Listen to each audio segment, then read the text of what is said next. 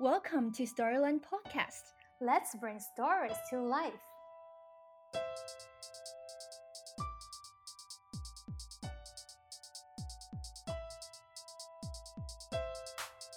It's kind of strange for my kids to live on this street and see all these different people and, and play with all these different children from different backgrounds, and then go into the library or the bookstore and have all these generalized white characters. They're not as enriched as the environment they're growing up in. Hi, you're listening to Storyland's conversations with children's book authors and illustrators around the world. I'm your host, Gina. Today on the show, we have a first time author and illustrator from Melbourne, Australia. He is Zeno Sworder. While his book, The Small Blue Dot, is his debut picture book, it is nothing short of wonderful. It will make you want to appreciate the little wonders in life and also just how diverse our Earth is. The story follows a little girl with glasses introducing the Earth to her newly born sibling. It has a really strong message of interconnectedness, hope, and empowerment. In our conversation together, Zeno shared with us how he created this book because he wanted to build a bridge between his grandmother, his father, and his daughter.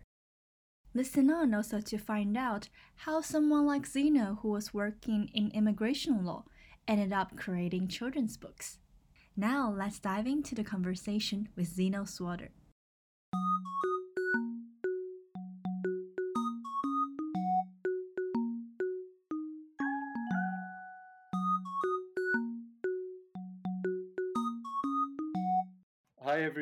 It's a, a, real pleasure to be here today, and thanks for inviting me to talk about children's books.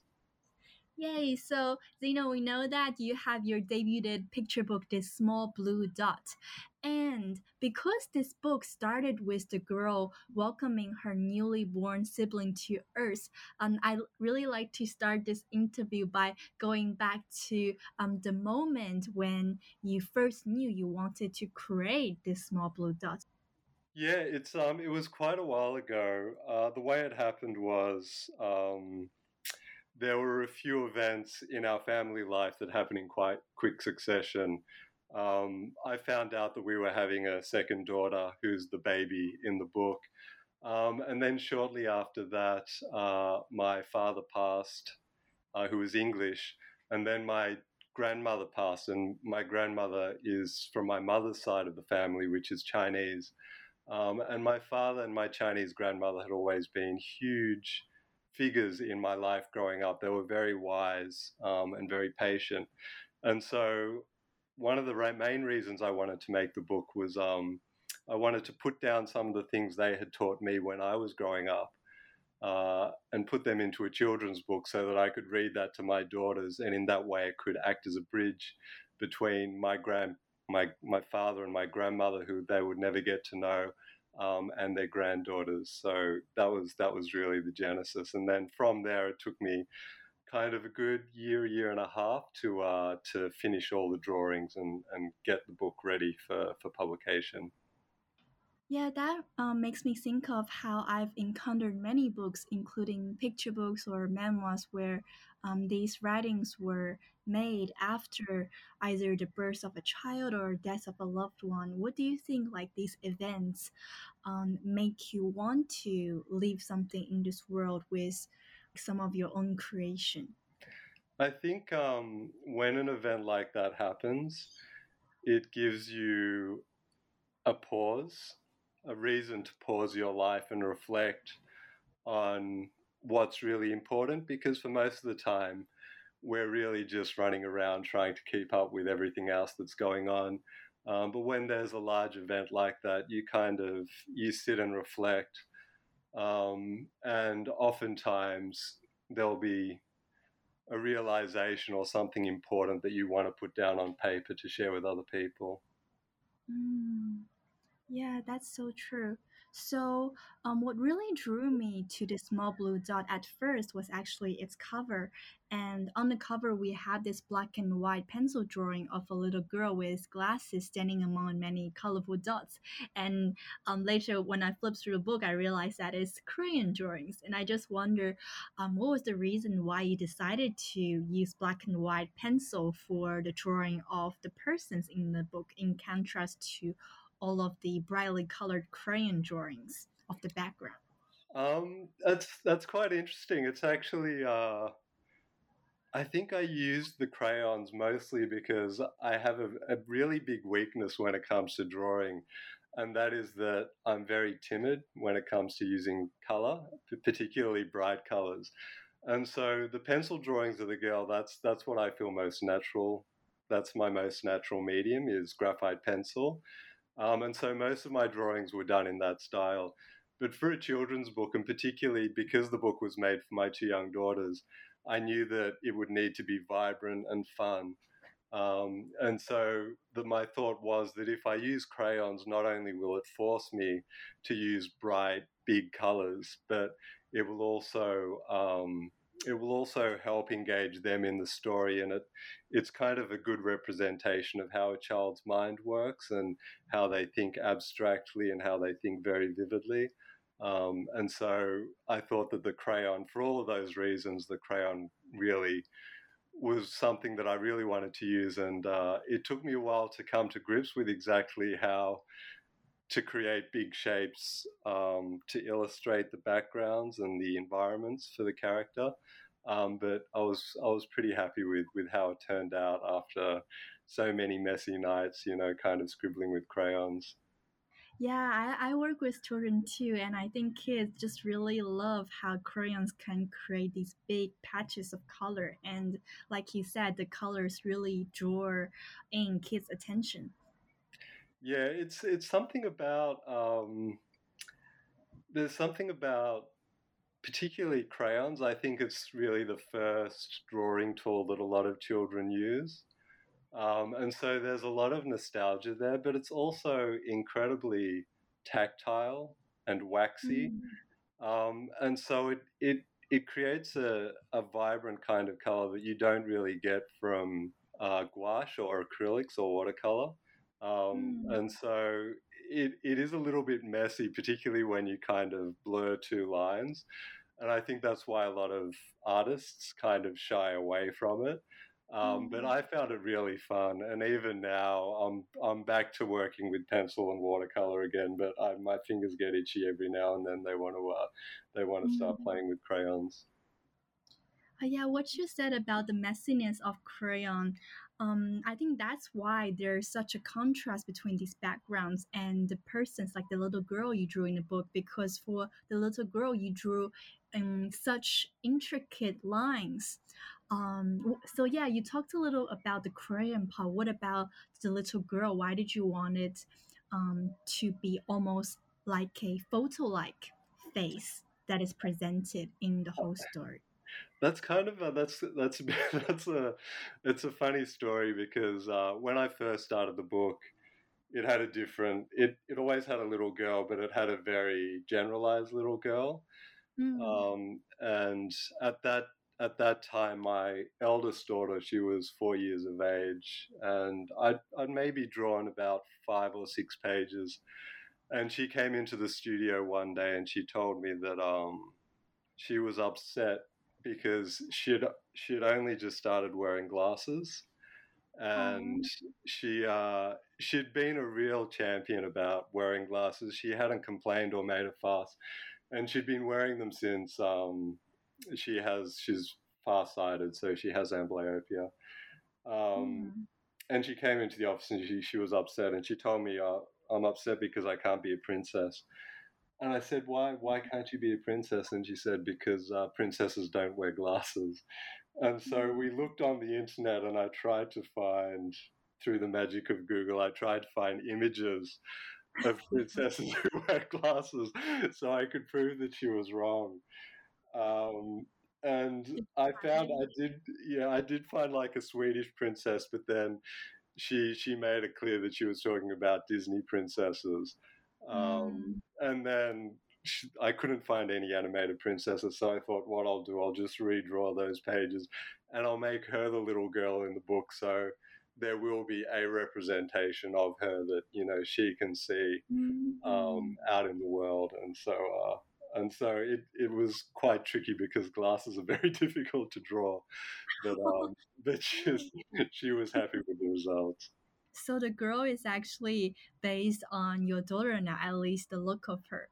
Yeah, exactly, exactly. So Mhm. uh, she is. Um, my wife is uh, Asian as well. I'm I'm half Asian, so uh, Mm. the little girl is kind of seventy five percent Chinese. So Yeah, I think that's probably one of the reasons the cover drew me in too. Like, ah, that little girl might look like me when I was little. Yeah, but I I guess I really resonate with you when when you said your daughter was upset when she couldn't find someone who looked like her in like the Disney movies. Um, I talked to Joanna Ho, who is the author of Eyes That Kiss in the Corners, and um, she's talking about like um, picture books that don't have much Asian representation. I think with your book too, it's really great. You have this 75% Chinese girl on the cover, and she is the protagonist of the story. yeah, it's actually it's it's quite an interesting topic. Um, because I the the book was actually made for my two daughters, and I wasn't planning on sending it to a publisher or releasing it, you know, in a Mm. professional way to in bookstores. But um, my wife encouraged me to kind of to to look at publication guidelines and see if I could submit it.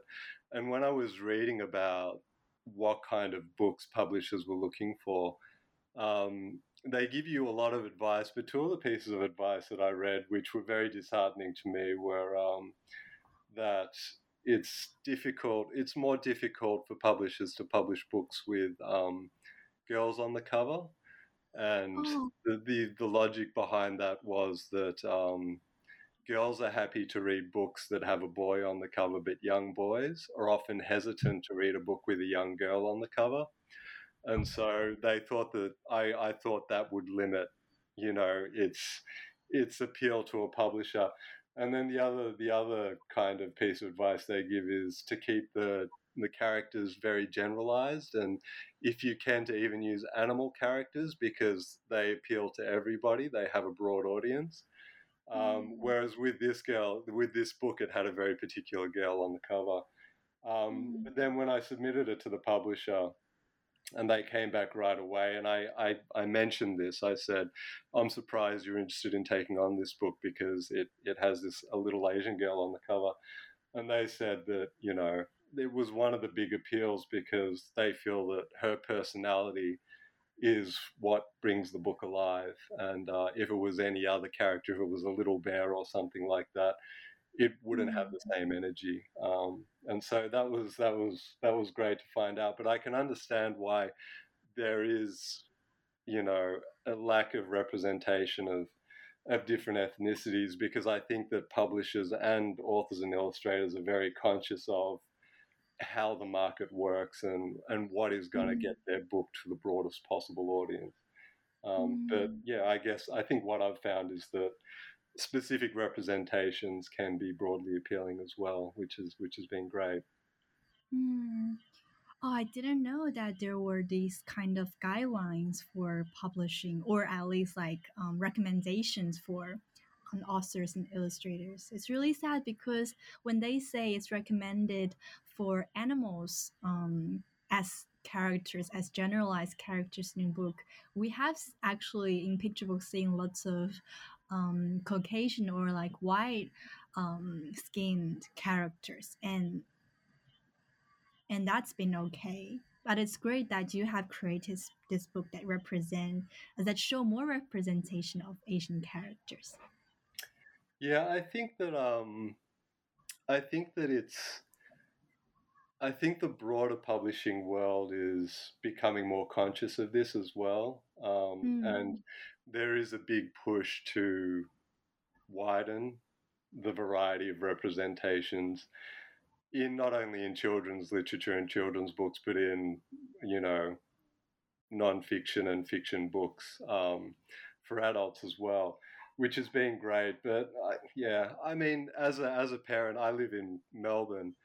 Um, and the area I live in is incredibly multicultural. So, you know, just mm. our neighbors are Sri Lankan, Lebanese, Turkish, um, Vietnamese, and it's it's kind of strange for my kids to live on this street and see all these different people and, and play with all these different children from different backgrounds, and then go into the library or the bookstore and have all these generalized white characters.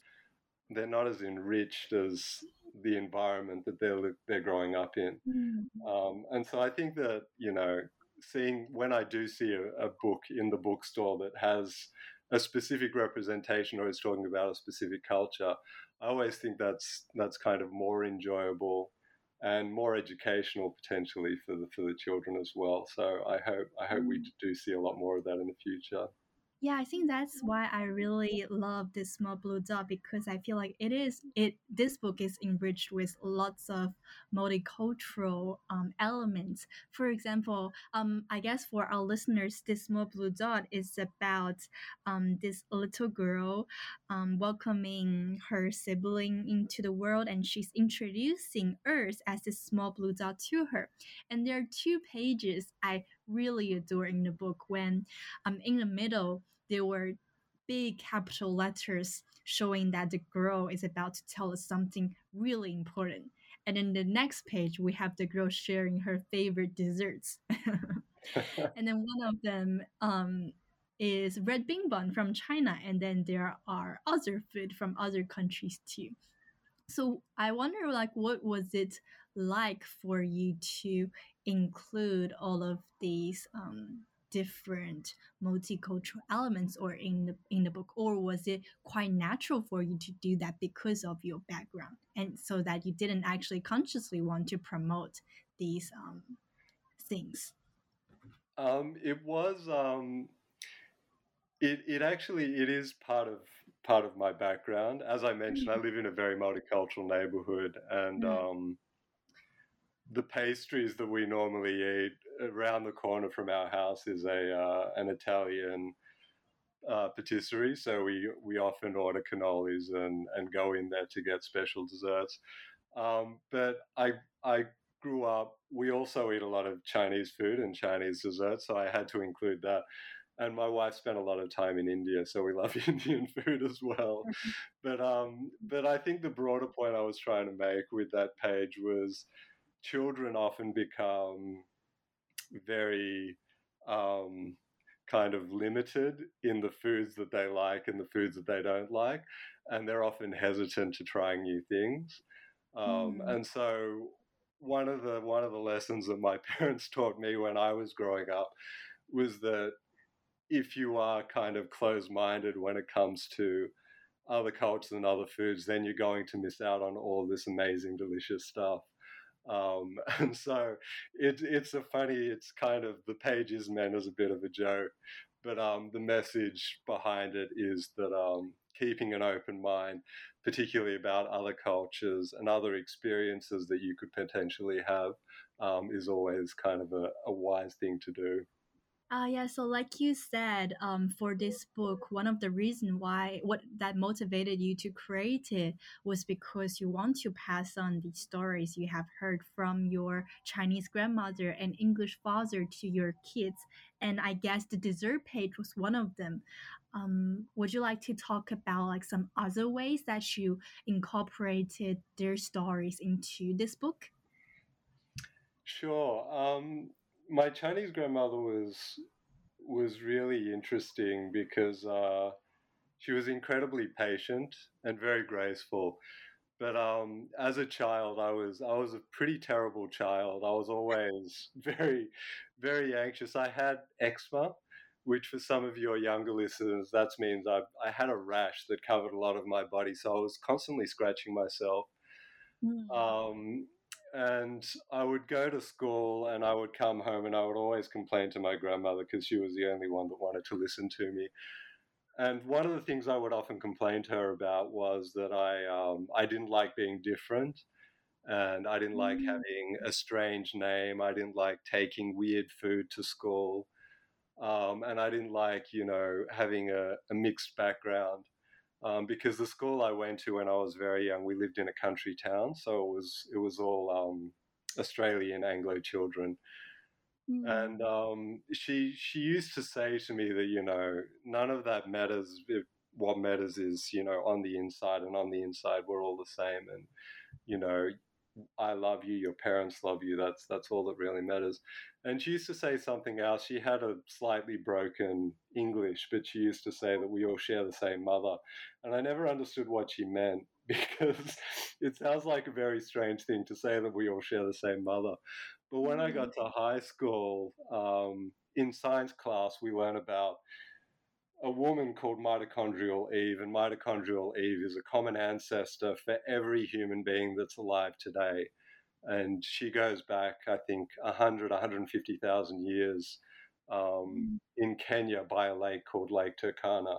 And so my grandmother was trying to say to me that although you may think you're different, we all share this same great, great, great, great, great, great grandmother. And in that sense, we're all part of a single family. Um, and so that was kind of a lesson that was quite affecting to me when I was young. Um, and that was kind of one of the messages that I tried to incorporate into the book. Mm.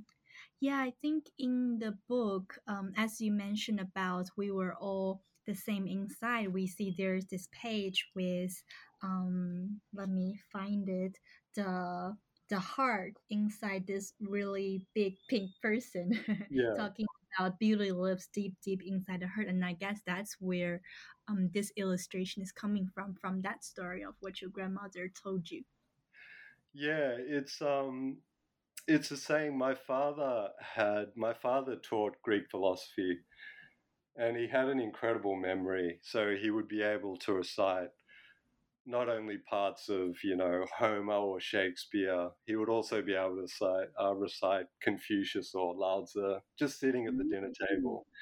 Um, mm. and one of the things I remember him saying was uh, was that saying that um, beauty is not something you can see. Beauty lives deep, deep inside of your heart.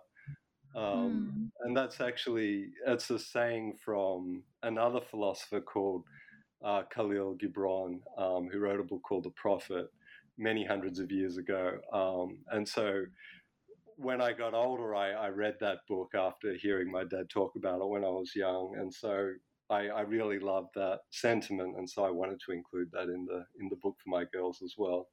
Yeah, I love how you incorporate all of these different sayings from your family. And I was thinking how all of these little sayings and the teachings, the learnings you had, if you just put them as little quotes, um, they wouldn't come as very interesting. But because you have this little girl as the main character, she has this very authentic voice.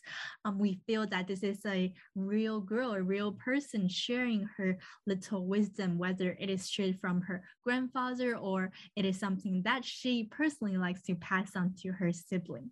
So yeah, were, was that what you were thinking of when you um, initially had this girl created as the character of the story? Yeah, that's that's very observant. The way it, the way it actually um, developed was um, after my father and my grandmother passed, I would often sit in the studio and write down some of the things they had taught me. And after I'd written down some of those things, um, I decided to kind of draw illustrations. And at that point, there was no character. They were just kind of very abstract general illustrations of the sentiment that the message was trying to convey.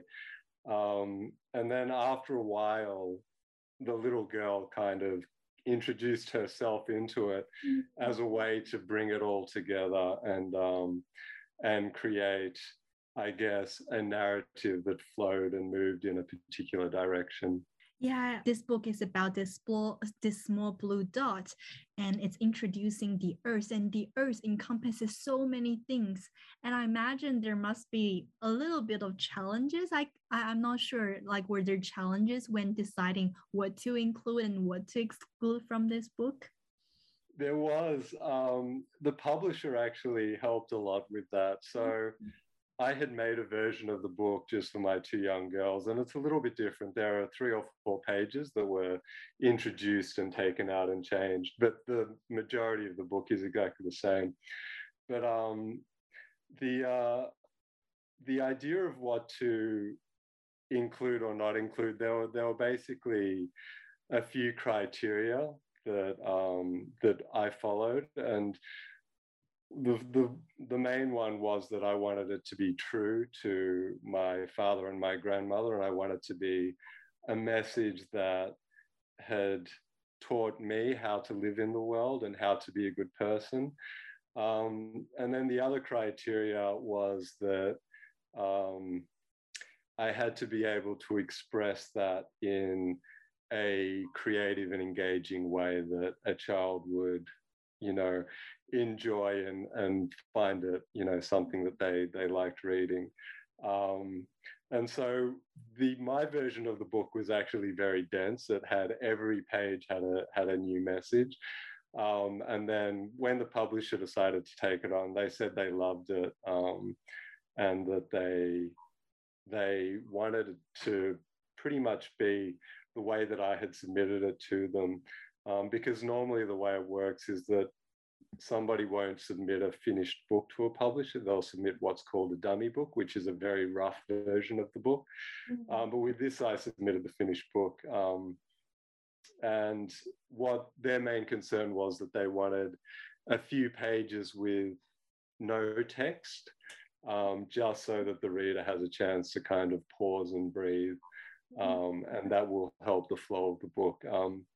So that was their advice, and I managed to incorporate that. And, and those two silent pages are, probably two of my favorite pages in the finished book. Mm-hmm. Yeah, now I, I love the silent page where the little girl was looking at the at the sky when when the page before says the sky is always changing. So even if you feel a little sad, a little down, things are not going your way, things can be changed and that I guess that page allows readers to take a pause and think about that.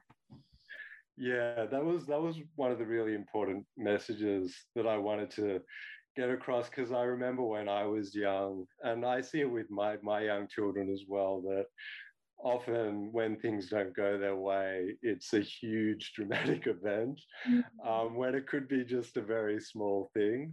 Mm-hmm. Um, and I think that there is the older you get, the more you come to appreciate that, you know, things come and go, that you will have problems. There are some problems you can solve, and that there are some problems you need to live with. Mm-hmm. Um, and so, yeah, just incorporating that into the book as kind of a, a suggestion to uh, to my girls that you know not everything's a life-ending event that that um, that things are constantly changing and what seems like a big deal today tomorrow morning will, will be something that you know you don't give a second thought to. Um, so yeah that, that was the, the big idea and the two pages kind of provide that pause to, to reflect on that message Mm, it's really great that you've built this bridge, like uh, all of these different things you learned from your your grandmother and your father, and then you pass them on to your little kids, and also for yourself, I guess, in this book. Yeah. Yeah, yeah. Well, that was that was the big motivation um, mm. to make it, and I've never made a children's book before, and I probably I probably wouldn't have made a children's book if I didn't have something because it's quite a lot of work. so unless there was something that I was really passionate about mm. passing on, um, I don't think it would have motivated me to kind of sit at my desk every night for you know two or three hours um, mm. to to make this. But as a result of the book, um, when I submitted it to the publisher, they came back to me and they said, um, we really like this book, but do you have anything else? Any other stories that you, you want to tell? Um, so I wrote a few more stories and sent them to the publisher, um, and they liked they liked them Mm-hmm. Um, so those stories are what I'm currently working on mm. um, at the moment. But I guess without without this book, none of that would have been possible. And like you said, this book um, is the first children's book that you have written. And I know that um, for before this book, you actually had this first picture you drew um, that ended up in the small blue dot, which is a little girl drawing on the ground surrounded by all of these colorful creatures, probably from her imagination. Um, what is the significance of this page for you? So that was that was um that was one of the drawings that I made. As I explained after my my grandma passed, like I was spent I spent a lot of time drawing illustrations that kind of represented some of what they taught me. Um, and one of the things that I, I used to say when I was growing up, I grew up in a house without a TV. Um, so there were really only books and reading and wandering around the garden. And so one of the things I used to say, which I, I hear lots of kids saying today, is that I'm bored. I don't have anything to do. Um, and so one of the things my grand my, my dad used to say, and I think a lot of parents say this, is that only boring people get bored. Um, but he used to also say that um, if you're bored, then you know it's the perfect time to make something beautiful. Uh, and that's I spent a lot of time drawing as a child because I had nothing else to do because I didn't have a TV and you know I didn't grow up playing you know video games until a lot later. So um, the, that that illustration has a little girl in an empty room drawing um, on a piece of paper, um, and around her are these crayon figures, these friends that she's created from the piece of paper, they've come to life and they're kind of surrounding her and looking at what she's drawing. Um, and the name of that that print or that illustration is called Solitude, and that's really to illustrate this idea that to make something beautiful and to be creative, you kind of you kind of need to be alone and you need to be a little bit bored um, because that's where the creative instinct comes from. Um, hearing you talk about that made me want to draw draw the connection with what you were saying earlier about um, having this little girl on the cover as the main character. You were talking about publishers usually don't have girls uh, uh, uh, recommend that the books having maybe boys to appeal to a wider audience. And I was thinking that because the book started from a almost autobiographical point, you were thinking of about yourself as a bored little kid drawing on the ground when you didn't have TV. I really, I'm really curious about why did you create a little girl? Was it like a conscious choice or was it just just happened to be? I uh I think um I think one of the main reasons is because I have daughters. Um mm-hmm. and so it's it's something that I can I can observe them playing and you know, and how their body language. Um, and so I think that's that's one of the reasons. But I think for that piece in particular, um, there was the the idea. The way it works with a lot of illustrations is you get a an image in your head, um, and then you spend a lot of try you spend a lot of time trying to capture that image on a piece of paper and it is never as good as you picture it in your head. But you keep on trying and that's what drives you to become a better a better artist.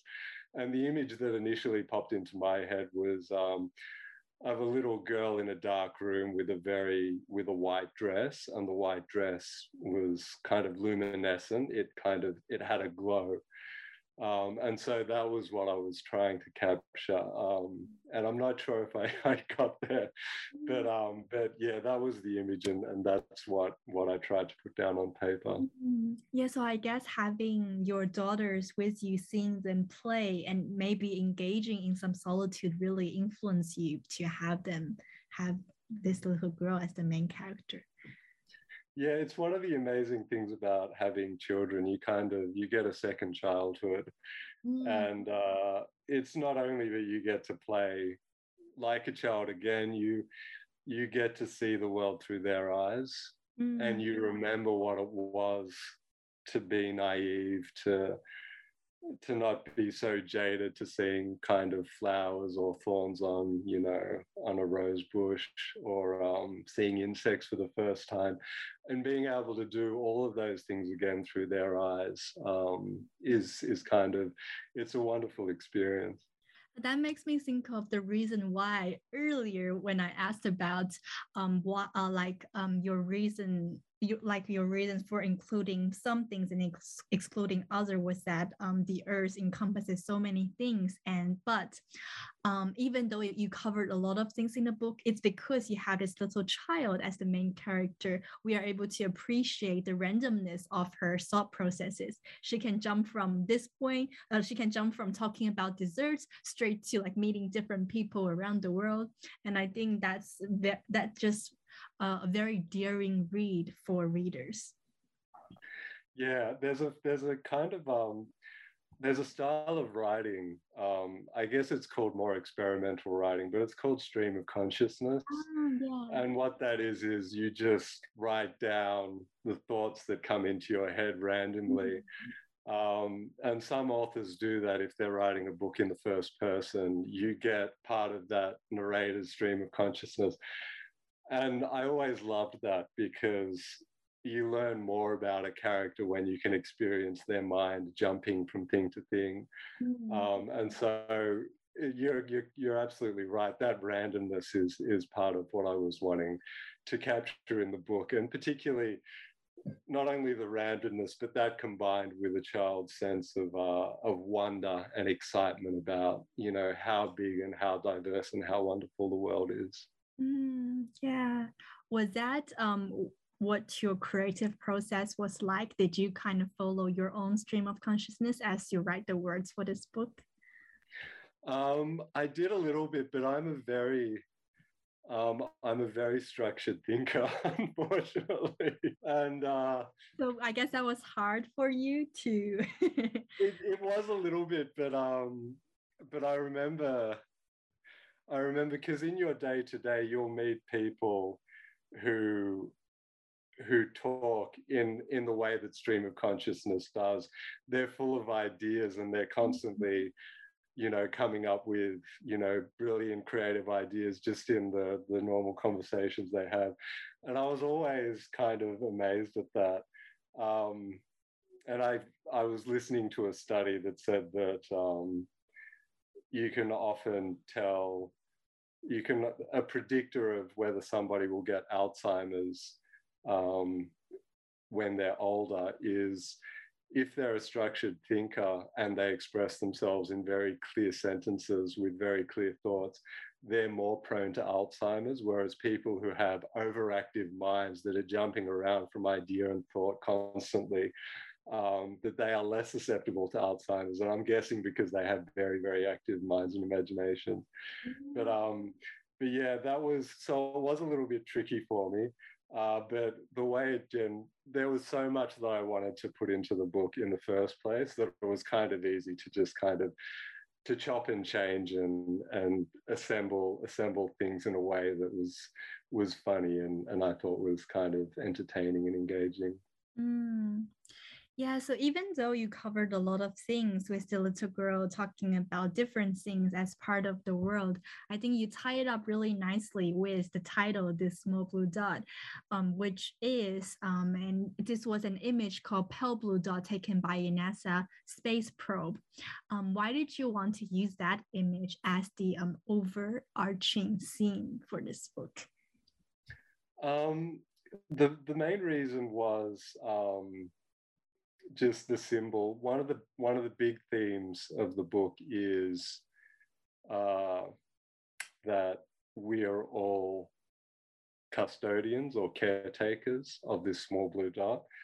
Um, and it's it's a very difficult idea for a child to grasp that beyond their street is a world so vast that you can barely wrap your mind around it. Um, and so representing that in in this small dot that is within reach and you know easily visualized um, just provides a kind of a, a symbol for them to to grasp so that they understand that you you know this is our home and we don't really have a, another home that we can go to. So it's in it's it's in our our role as you know as new humans on this planet is to take really good care of our home so that there can be future generations that can also live here Mm. Yeah, there is this illustration um, inside the book, and I guess also on the cover where the little girl is holding this small blue dot above her hands. That makes me think of how little kids they love collecting all of these little things from from their life and then they put it in their pocket and they took take such good care of it. And i think um, having that image of the earth as something they put in the back pocket of their clothes and being able to just take care of it is really a great image for them to have to become like custodians of this huge planet which might be hard to grasp for them yeah, I think it's kind of fun because um, it's one of the things I was conscious of was um, how to express concepts in a way that young people would be more able to grasp. Mm. And so, one of the ideas that I wanted to put across was um, kind of the fragility, how fragile Earth is, mm. and that while it has all these complicated ecosystems and you know all these amazing animals and creatures um, that it's also very fragile and that you know we need to be conscious of that. And so representing representing the earth as kind of as a tiny thing also helped express that in a visual way that you know the earth while it is huge it's also kind of something that is fragile and that we need to be conscious of so that we can take care of yeah, and at the end of this book, um, there's this little girl saying to her newly born sibling um, that welcome to Earth, what will you add to our story? Um, I don't know, is there um, some kind of conversation you hope this book would spark between a parent and a child? I imagine that lots of readers, after closing that end page, they will want to think about what will I add to the story of Earth. Yeah, the the ending. So the ending was originally a little bit longer. Um, mm-hmm.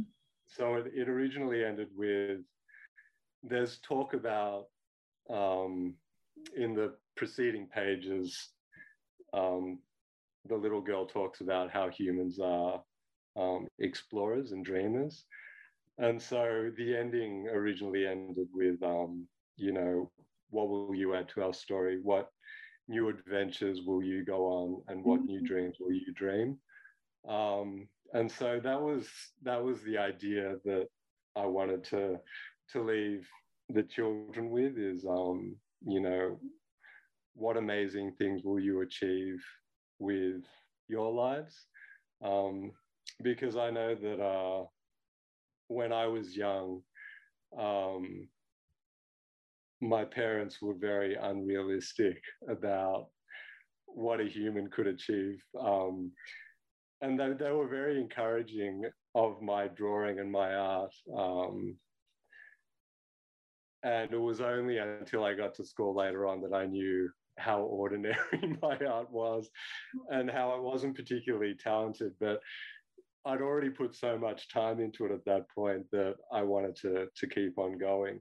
And so I think being encouraging, um, particularly for children, is incredibly important. Um, and that was the sentiment that I wanted to end the book with to, to encourage them to, to dream of, of doing great things um, and being great people.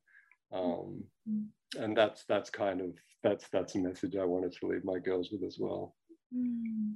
Do you think that you ended up creating this book also as a I guess a continuation of this wish your parents had for you when you had these amazing art um, in their eyes when you were little.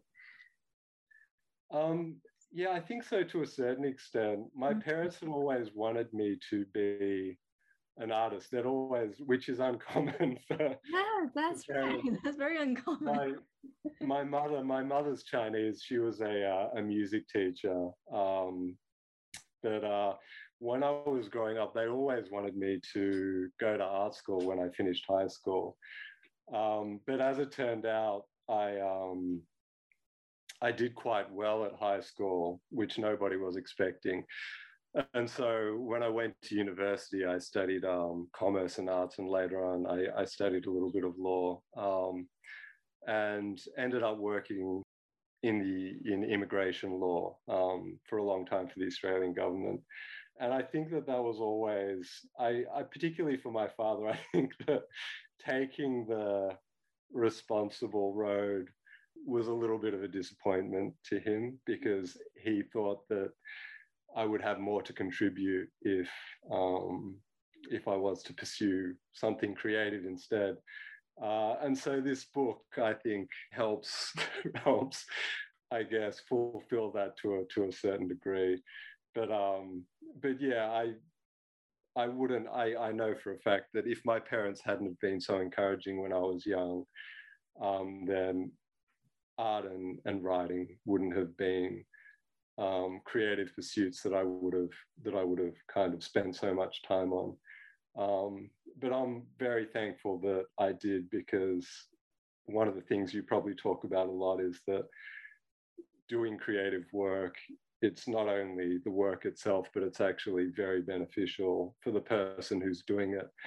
Um, because spending that time alone um, dedicated to you know your imagination and your creativity it's it's incredibly fulfilling. It's it's almost like uh, it rejuvenates me to a certain extent and so every every night after i finish my normal work um, i spend two or three hours doing something creative because i i just i need that time by myself locked in my own imagination to uh, to feel fulfilled and and like i've had a full day Mm.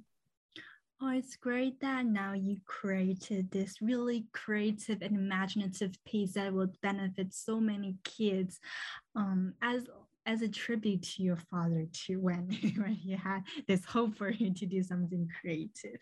Yeah, it's so great.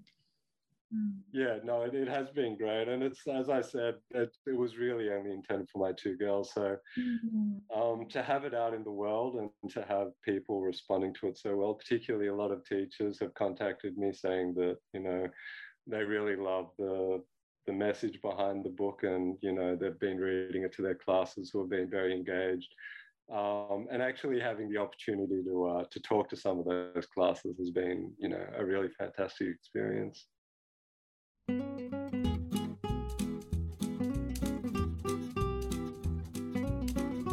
So, that was my conversation with Zeno Sworder. This small blue dot can be bought wherever good books are sold. Zeno is currently working on more picture books, so let's keep an eye out together for that. You can learn more about him at his website found in our show notes. Don't forget to subscribe to our Storyland podcast if you want to listen to more conversations we have children's book authors and illustrators around the world. I'll see you next time. Bye bye.